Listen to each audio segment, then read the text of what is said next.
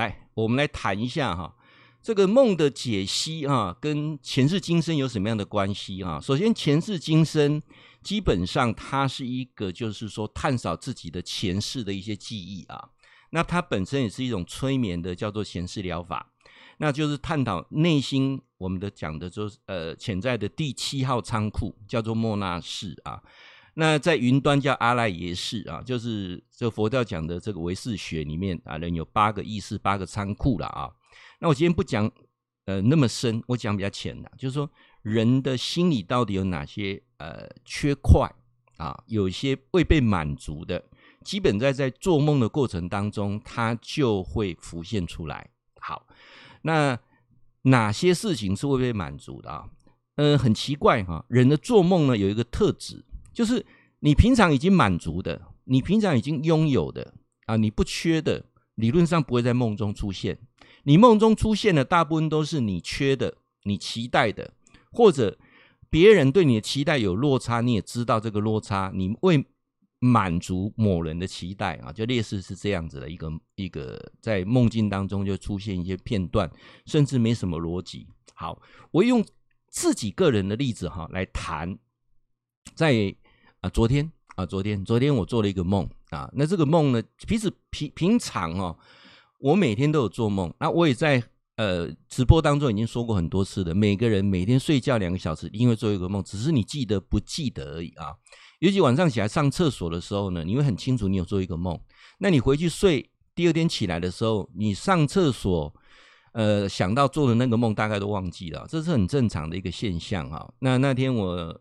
看了医学报道才知道，说晚上会起来上厕所啊，就基本上就证明说你已经进入中年，迈入壮年老年了啊。狼拉瓦廖群半夜会起来上厕所，除非你是年轻人，晚上喝太多饮料了啊，不然理论上年轻人晚上起来上厕所的几率是不高的啊。所以你晚上跟我一样会会起来上厕所的，就是表示你已经进入了啊中年、壮年、老年啊，这是很正常的一个现象。你去回顾一下你在。上厕所，半夜讲上厕所的时候有没有梦境？理论上都会有梦境啊。那当然我不建议你啦，说你上厕所晚就把它写下来，因为就影响到你的睡眠啊。有时候你写越写越多，到时候你就睡不着了哈。理论上是这种这些杂七杂八的梦，我都不大建议去做什么解析等等去问，都不需要。但是啊，我为什么呃昨天要把这个梦写下来？因为这个梦啊，刚好呢它是有意义的。那我也希望说，由这个梦的这一个呃例子来跟大家来分享啊，到底有时候你在做梦的时候啊，到底在在讲些什么，在隐隐藏，在告诉你些什么？那到底要不要紧，重不重要啊？那我待会就用这个梦来跟大家做解析。我哈一天的睡眠，在以前还没有防疫期间，教授呢有演讲。全国在跑的过程当中啊，我一天的睡眠大概是六个小时就足够了啊。那五到四个小时也可以啊。尤其我很习惯在车上补眠，所以我的睡眠我是没有障碍的。我躺下去我很很好睡，一睡就到天亮。那有时候半夜会起来上个厕所，上个厕所的时候知知道自己在做什么梦，但是我不用太去追究那个梦，因为那是一个很正常的现象。我在前面几集的直播也说过了哈，人躺下去睡觉的过程当中，两个小时会有十五分钟的快速动眼期，就是眼皮会跳动，那个过程当中就是在做梦啊。这个东西我在前面几集的直播你去看一下，你可以找到我谈有关梦境的部分。那今天再谈梦的解析，我就用一个实际的梦来跟大家来做解说，那大家呢就比较清楚啊。那因为现在防疫期间嘛，哈，那所有的演讲都已经延期了，甚至有些演讲因为经费要缴回去就取消了。换句话讲，就是说你有很多的时间，那包括我现在在整理家里以外啊，那睡眠就不像以前一样那么样的有限啊，就可以呃，你要怎么睡都可以哈。所以理论上啊，我发现以前在睡午觉那个起来晚上会睡不着哈，就睡变成说我就。没有在睡午觉，就能够把它睡饱，所以我现在可以睡到八小时。哦，睡到八小时真的是非常非常的精精神的饱满啊。那刚好哈，有一个很特别的机缘，就在昨天。昨天的我不知道你们地区跟我这地区是不是一样了啊？那包括我们今天早上也是也是类似这样子啊，就是早上的时候有雷阵雨啊，在我们中部地区一早的时候就下那个很大的雨啊，而且那个雨是超大的雨啊。那六点多呢，早上我起来啊，就起来呃上第二次厕所啊。那那那可能前天晚上喝太多了，又又有点。但是我晚上起来上完厕所都在喝水，因为觉得好像水分不够啊，所以我都床头会再放一罐水。换句话讲，我六点多起来上厕所那一次啊，那刚好在下雨。雨下得很大，那因为下雨啊，就没有那么热啊。我理论上哦，一年是没有吹几次冷气的，因为我住的那个房间呐，通风度非常好，所以理论上，除非是特别热，不然很少开冷气啊。好，那因为又下雨，那所以温度呢就比较低一点，所以所以是一个很好睡哈。那个那个下雨天睡觉真的是一种享受了啊。所以六点多我就躺下去啊，就继续睡。啊，反正现在演讲都延期了嘛，就就要怎么睡都可以啊。好，再躺下去睡，再躺下去睡的那个过程当中，我我印象很深刻啊。呃，我睡到大概九点钟的时候啊，我眼睛眯眯的睁开啊，看到我太太在擦保养品啊，你你你你得把保养品哈，因为我我老婆是非常注重这个保养的哈，所以她皮肤一直非常好啊，要做这把保养品。哦，我瞄了她一眼，在发。在抹那个保养品，好，然后呢想说，哎，还在下雨，而且没什么事，那就有有点有一点想继续再睡啊，那就是眼睛眯起来啊，就是眯起来那一刹那啊，进了一个非常深的梦啊，很深的梦。那这个梦只有多久时间呢？我跟各位啊报告一下，我很清楚哈，我看那个时间是九点二十五分，我太太在擦保养品啊，因为她在擦保养品的那个镜子啊，她站在镜子旁边。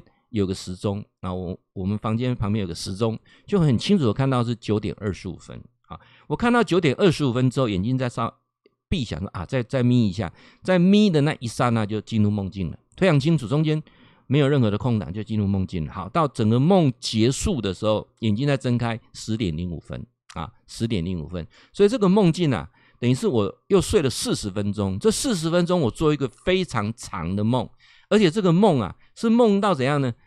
所有的感官啊，通通有感受到，譬如什么雨下在你身上，雨淋到你身上，甚至那个柏油喷在你脸上，那种粘稠度，还有柏油的那个特别的味道啊。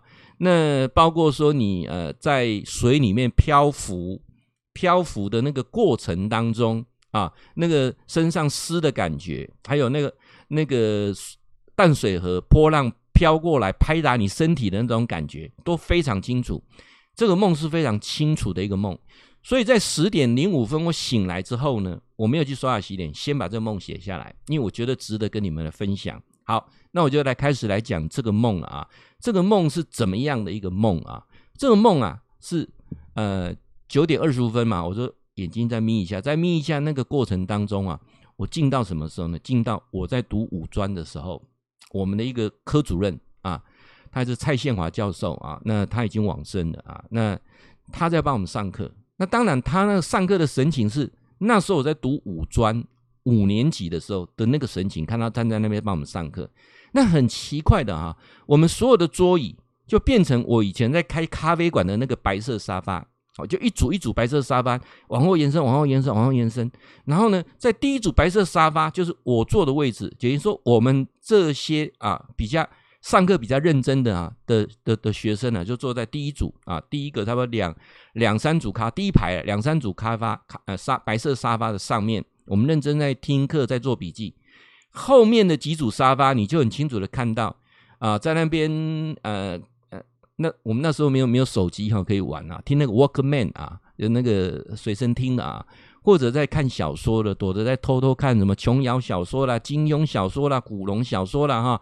啊，或者在那边呢、啊、玩那个圈圈叉叉啦，或者在那边打毛线啦，或者在穿珠珠啦，哈，就是就是那些狗戏沙，甚至最后面的那那声杂沙鸡的白啊，哈，就是回到我读书那个年代啊，就是我我们唱那那时候在讲啊，就是说那时候就是有分成什么文教区啦、商业区啦、工业区，就是每就班上哈同学呃磁场近了就会自己坐在一起啊，就是。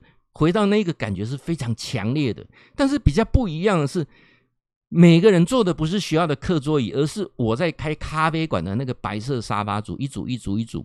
第一组比较用功的同学啊，比较我我我先自首一下啊，我在读五专的过程当中啊，前四年我是很不用功的，第五年我是非常用功的哈。前四年来讲，真的是前三年是热衷在社团，第四年呢，呃，这个科学会担任会长的过程当中，呃。在帮这个科学会做很多的事情，因为那时候我们整个科学要自己筹筹经费哈，还要做这个实习工厂的大志冠呐，还要去拉广告，因为科科刊的那个专业专业刊物哈，呃，第二届做的专业刊物，以前的科刊都是那一种什么散文呐，什么一些文章，那我们的科主任新的科主任来之后呢，他就。想说做完全不一样的，所以那时候第二届啊，我担任科学会长的时候，他们上一届的学长就开始改变了，所有的会刊呐、全部是登专业的内容啊，专业的学术内容，就是我们的。等于是我们的专专题讨论的报告就放上去，然后他再把这一个刊物寄到每个食品工厂去，等于是帮我们做毕业前的推荐了啊。那这个呃刊物呢，就拉很多什么食品添加物啦，什么空罐呐啊，什么呃食品原料的广告哈啊，食品机械广告就放在这上面，这等于是一个非常专业的刊物。那时候印象很深。四年级啊，我担任科学会长的那过程当中，是我让我很大的一个成长。好，那到了五年级的时候，因为我妈妈跟我讲说，我一辈子都拿都没有拿学术的奖状，都是什么社团的奖状，她认为那个不是正式的奖状。她说你从国小到现在都没有拿过班上前三名，所以那时候呢，五年级的时候我就努力啊，就要拿班上前三名，所以。五年级也不知道哪根筋不对啊，非常认真啊，就坐到最前面来啊。那那个过程当中啊，就是从此啊，我我真的也也很感谢哈。五年级的那一年当中，让我觉悟，所以把五年所学的东西，在一年东西全部加紧把它学会啊。那出了社会之后，在食品这个专业上来讲，我可以拍胸脯讲，我是很专业的啊。在这个部分来讲，真的是呃帮助很大啊。如果我们那一年我再换位掉，真的。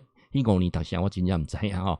好，我今天跟你讲，因为这个主任哈，他往生的时候我去送他，包括他得肝癌，我去他家里看他啊，我我跟他师生的情谊是很深的啊。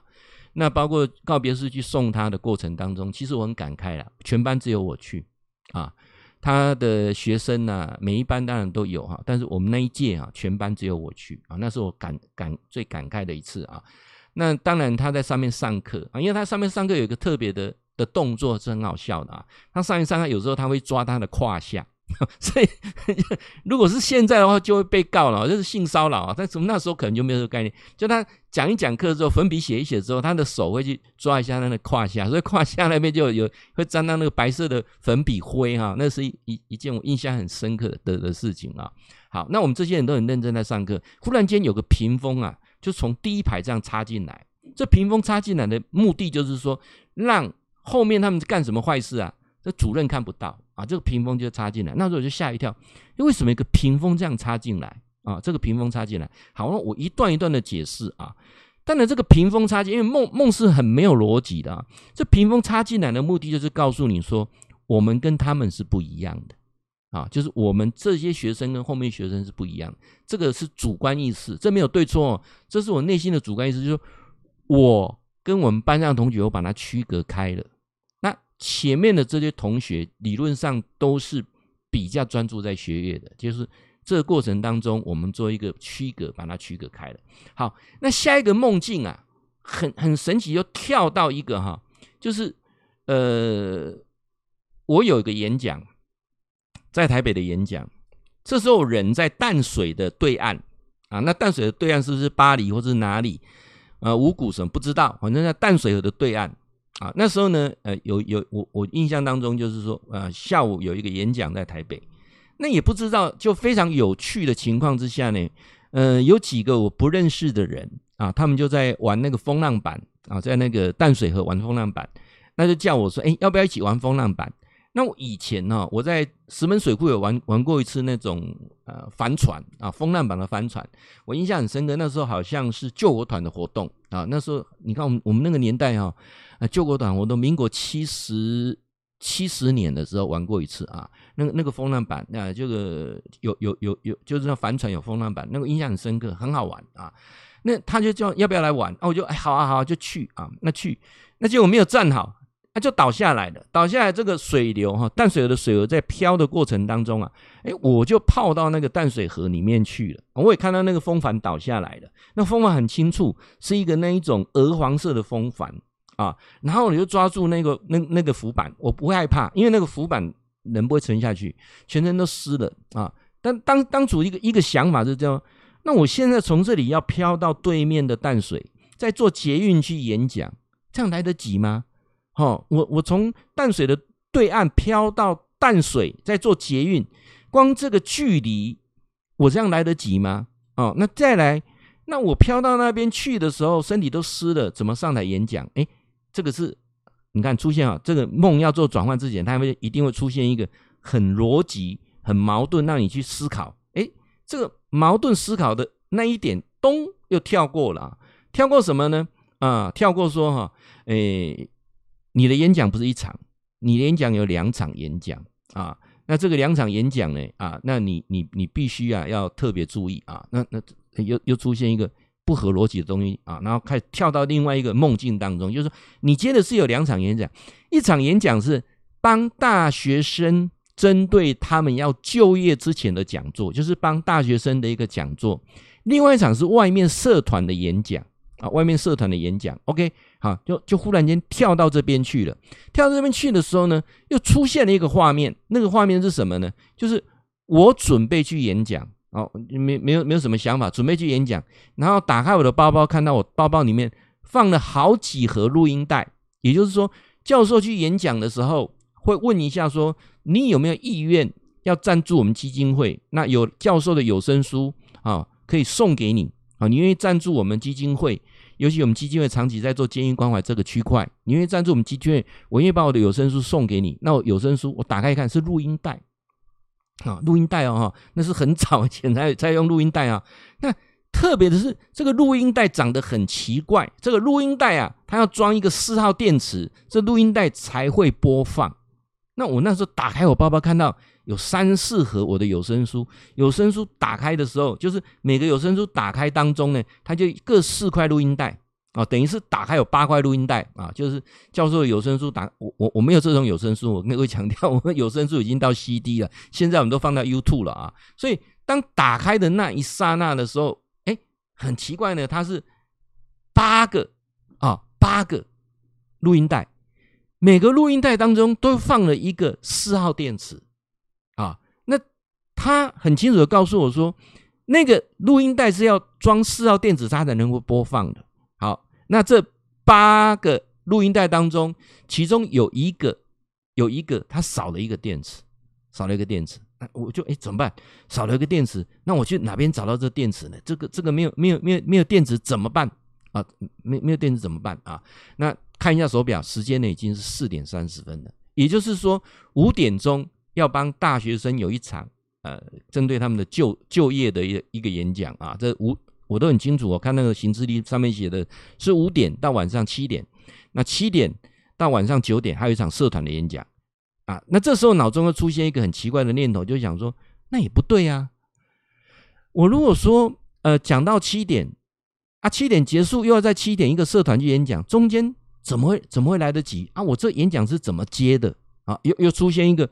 很很质疑的想法，说怎么可能？我去我会去接这种演讲啊？来注意听，当你的梦境做转换的过程当中，它一定会出现一个逻辑的现象，就是有一点不符合常态，你知道吗？那这个过程当中有两个走向，一个走向就醒来，梦就结束了；另外一个走向是咚，你睡得更够沉的话，咚掉到另外一段梦境当中。咚，又跳到另外一段梦境当中。我不再讲说，来，我先来跟各位讲啊，它有几个，我我我总共跳过几段了。第一个，我在五专上课的时候，白色的屏风一出来，马上出现不合逻辑，咚，跳到哪里？跳到我到淡水河的对岸，在玩那个风浪板，整个人倒下去，身身体都湿了。那个过程当中啊，想到说从这边到淡水河再坐捷运，时间一定来不及。东不合逻辑，跳到第三个梦境。第三个梦境就是什么？我在捷运上面的时候，看到我的行事历上有两场演讲，七点啊，五点到七点针对大学生的一场，晚上的七点到九点针对某个社团的一场，有没有啊？这个已经跳到另外一个梦境了啊。然后呢，开始看到有录音带、放电池的有声书，然后这时间排的不大对，咚，接下来又跳到第四个梦境了啊！你看这么短的时间跳第四个，第四个梦境是什么呢？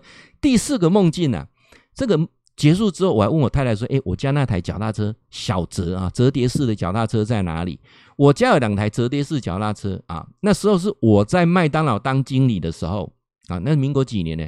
民国啊，民国八十年的时候，七十九年底八十年的那一个呃跨年，呃等于是春节，大理呢有一个做折叠式脚踏车的厂商。那时候哈还没有折叠式脚踏车，算是很很新的这种脚踏车，就是可以折起来啊，很方便放在车子里面。折叠式脚踏车当然很重，因为它整个是不锈钢的，蛮重的啊。那也没有像后面有很多的轻材质，没有。那时候刚刚民国八十年刚出来，那他那时候他就跟我讲说，他愿意跟我们合作啊，他提供呃。十十台二十台的这种折叠式脚踏车给我们做过年的抽奖的活动，我印象很深刻啊。那这个厂商活动结束之后呢，他就把那两台样本啊，有有一台黄的，有一台蓝的，两台样本的，就是摆在那个麦当劳给大家看的样本的脚踏车，他送给我了啊。就那辆脚踏车呢，我印象很深刻。我们常常出去玩的时候就骑的那个脚踏车啊，尤其蓝色的那台脚踏车是比较小台，是给我太太骑的啊。那。我我醒来问我太太说，那台脚踏车在哪里哈？我太太说那个那个很早就丢掉了吧，因为整理家里好多次，印象当中我们又买新的脚踏车，怎么用那个脚踏车？好，来，现在是出现这个梦境就更有趣了啊！这个梦境是从前面那个梦境延伸下来的。那我待会再来讲说，呃，这个梦到底在讲什么？那我先把这个梦整个过程当中跟大家分享完，分享完之后，我再来谈说。他在隐藏的内心啊，教授内心有什么样的区块被凸显出来？他在告诉我什么事情？后面的部分我再来谈。我先把这个整个啊，这是第五个梦境了。进到第五个梦当中呢，就是我骑的这个蓝色的小折啊，就是折叠式脚踏车，正准备赶回家哦，赶回家。那这时候在下雨，所以很清楚的那个。雨水淋在我脸上的那种感觉啊！你们你们有没有骑脚踏车哈，或者是骑摩托车？雨很大的时候，你眼睛睁不开，有吧？有哈。骑很快的时候，眼睛睁不开，哎哎哎哎，火一破掉把追完那样，就是那种感觉。骑着骑着，因为赶回家，赶回家干嘛？赶回家换衣服去演讲。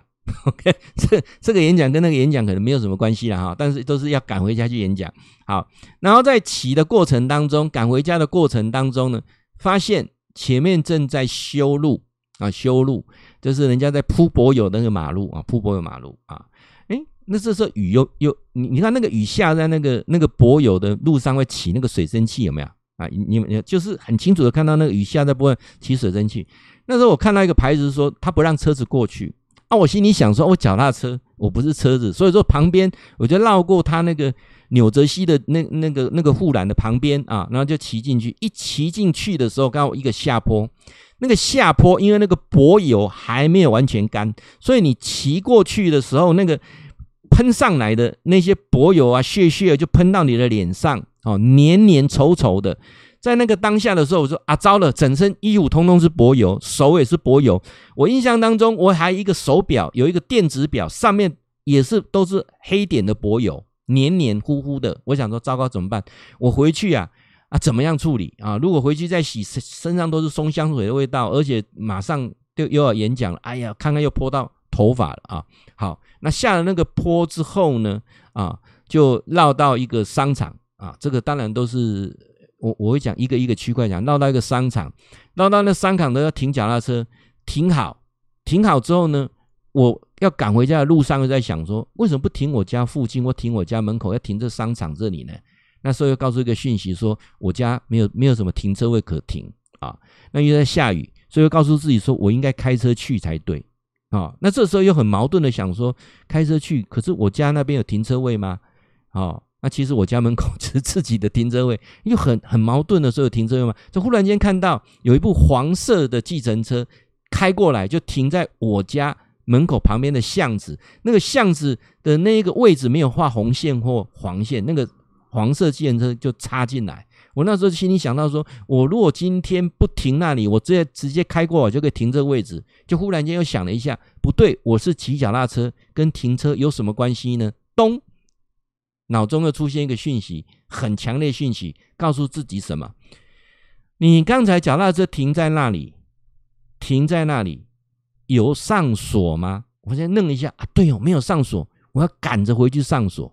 开始走的过程当中找不到。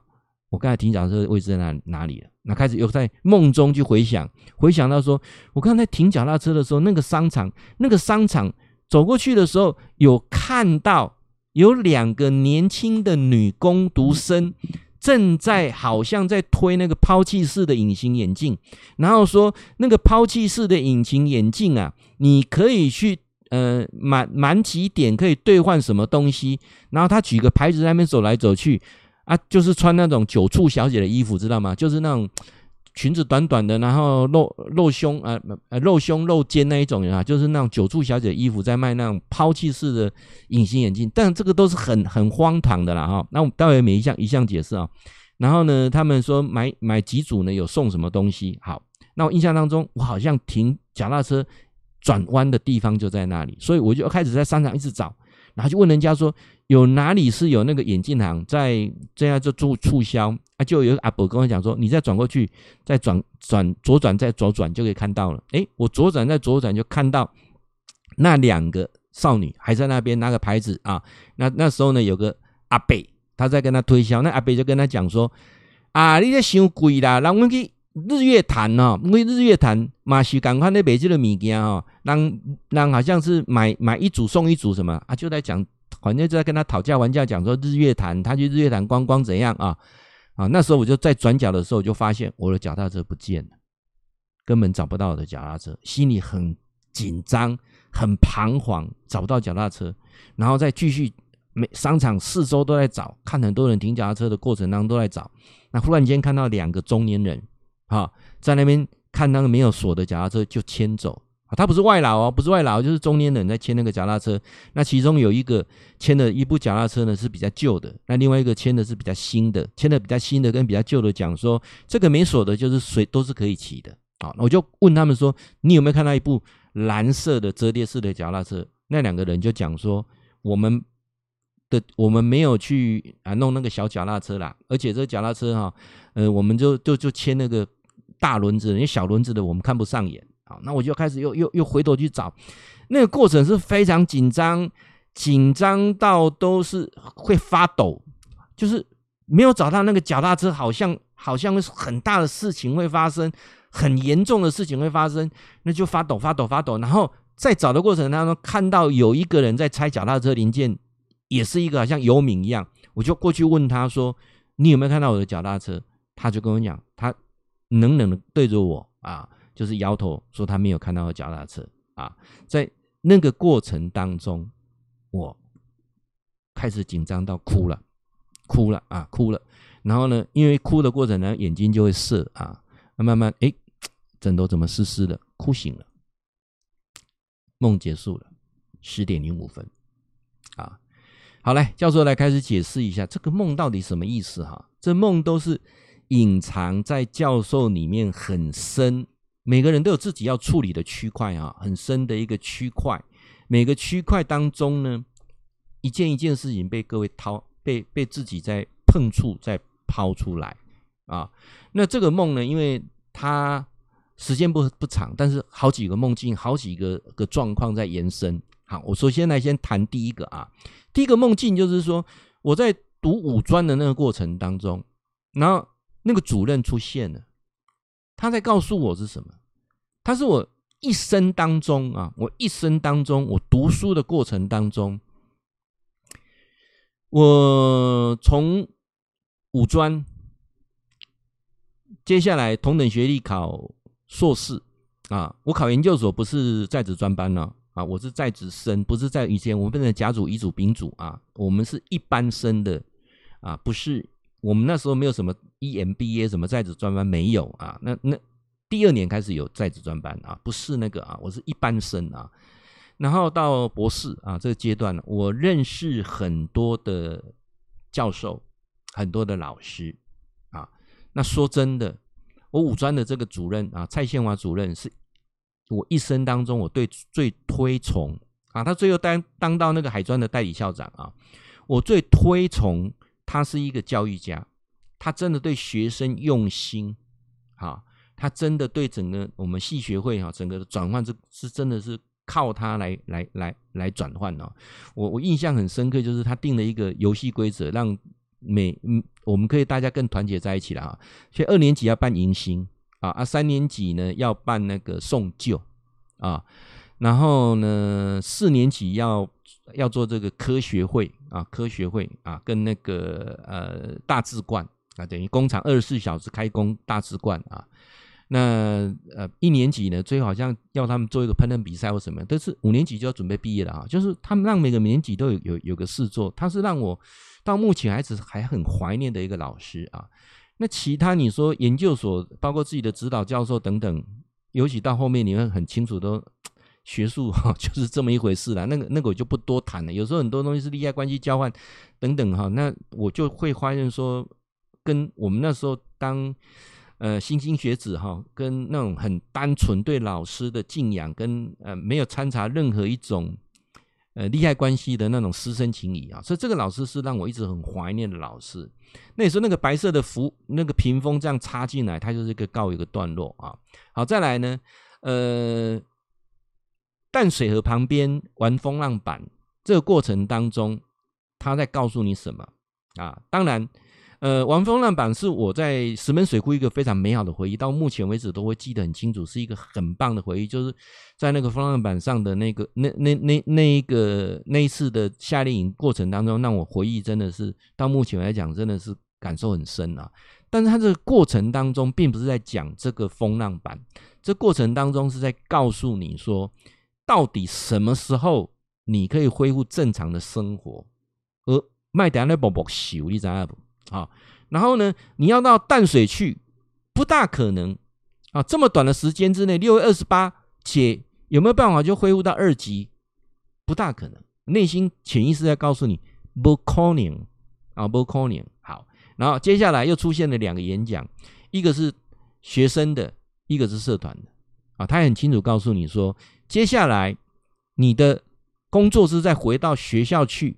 还是一样是在针对在职或社团啊社会人士来做演讲，这是一个啊抉择点。然后呢，他很清楚的告诉你说，时间两个是连在一起的，就是你只能做一件事情，你不能两件事情都做。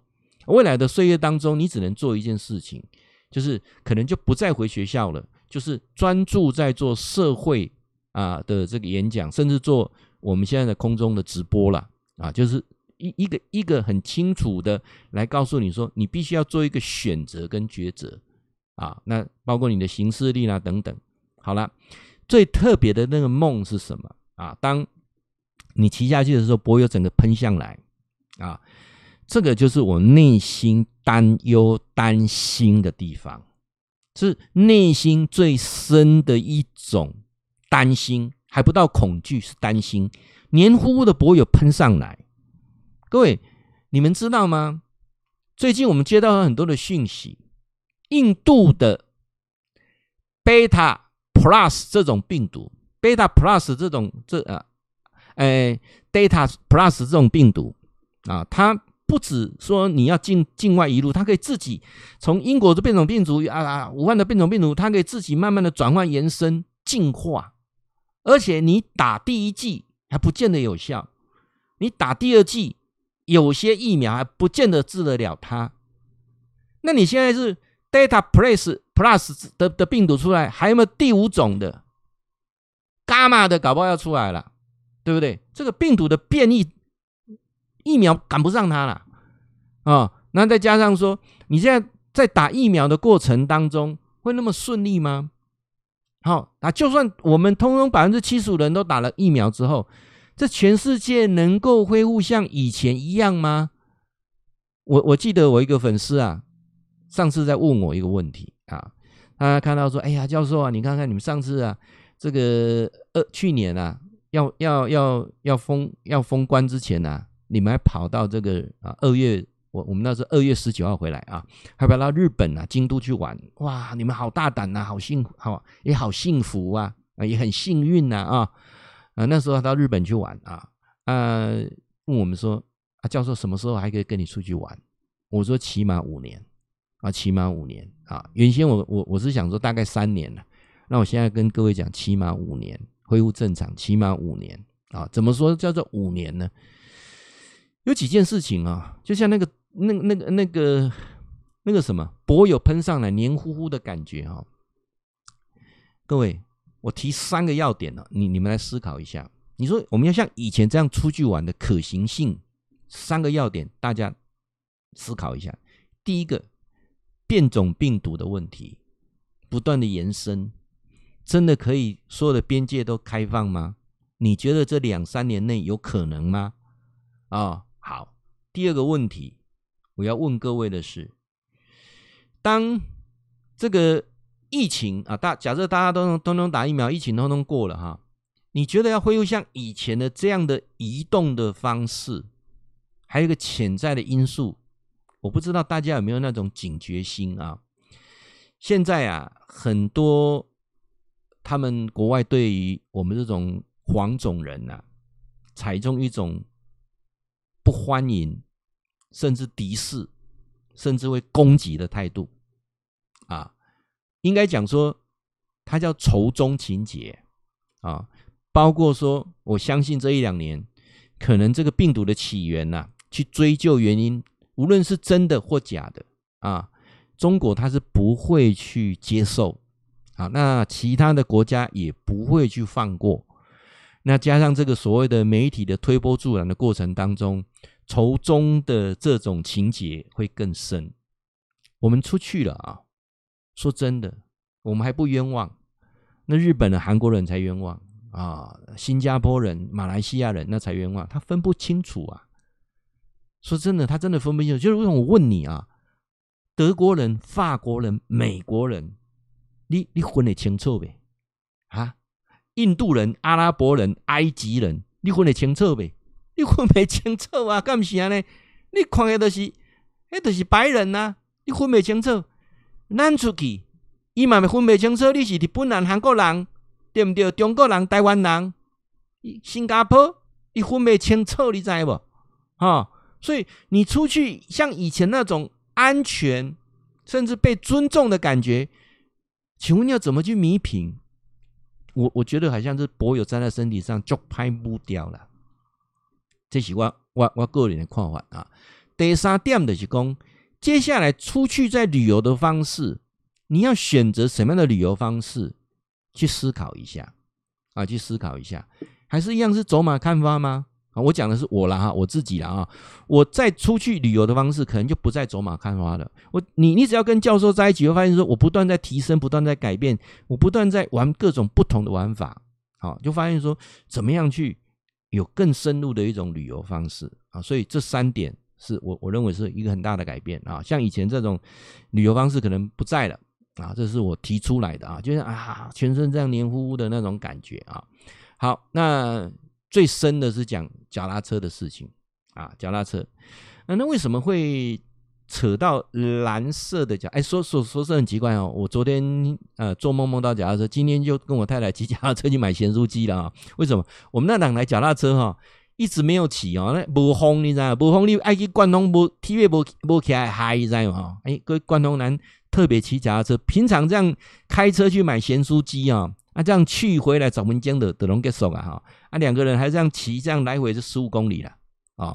个个骑七八公里，去买买买咸酥鸡，这个骑到等来也是运动了啊！那也是在投射一个现象，在告诉你们，蓝色的这台脚踏车之前是给孩子骑的，还有我太太骑的，我是很少骑那台脚踏车啊。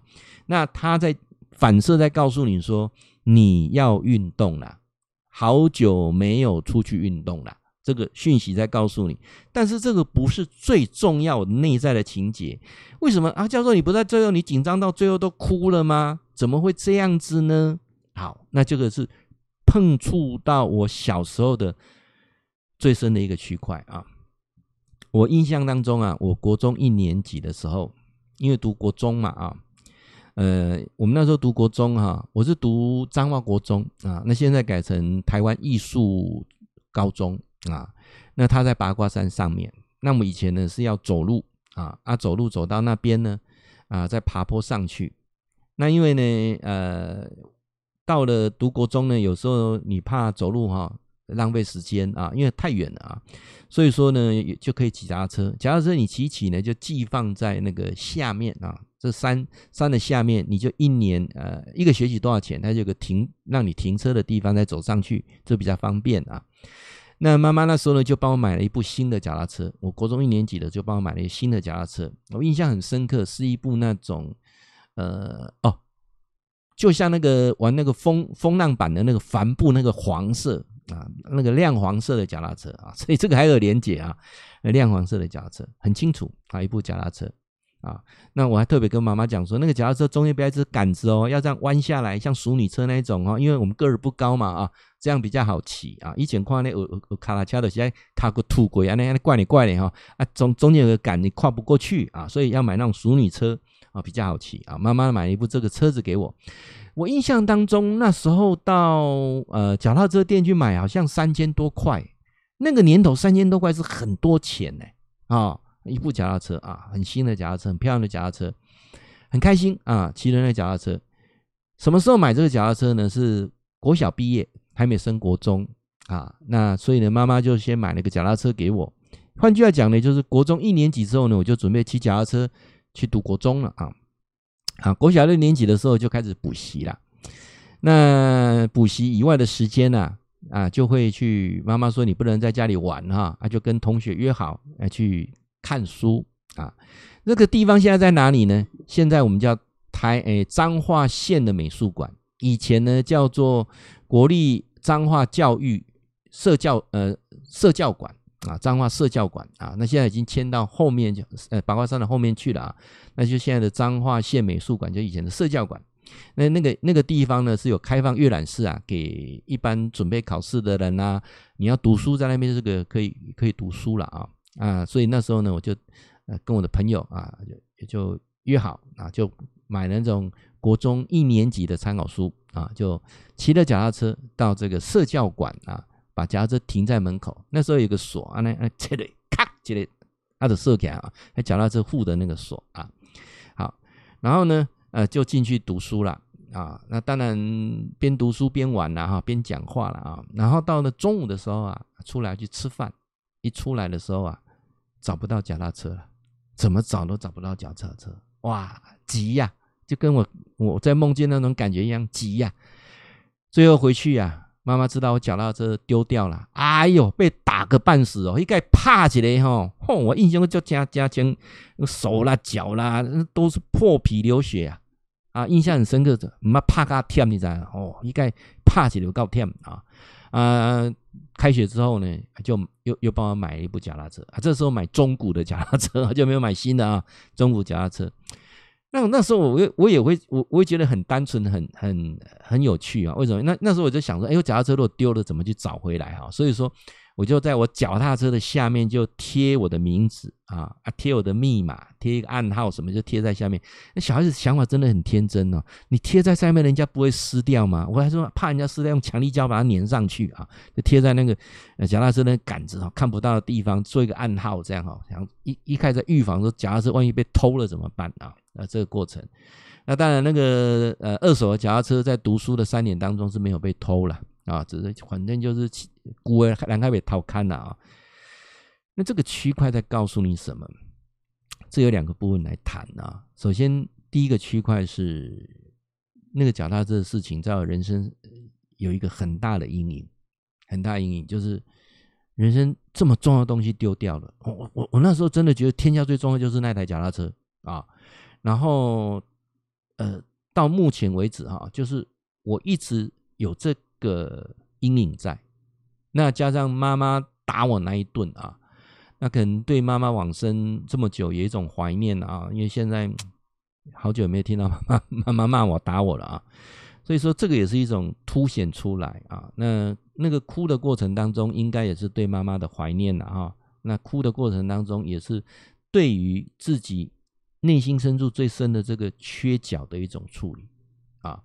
那即使我都开双 B 的车的人啊，还是没有办法弥补这块那个脚踏车的那那那个人生的那个缺角啊。人生有很多的缺角啊，那有时候透过这种做梦，做梦记住哈，做梦也是一种疏解压力最好的方式。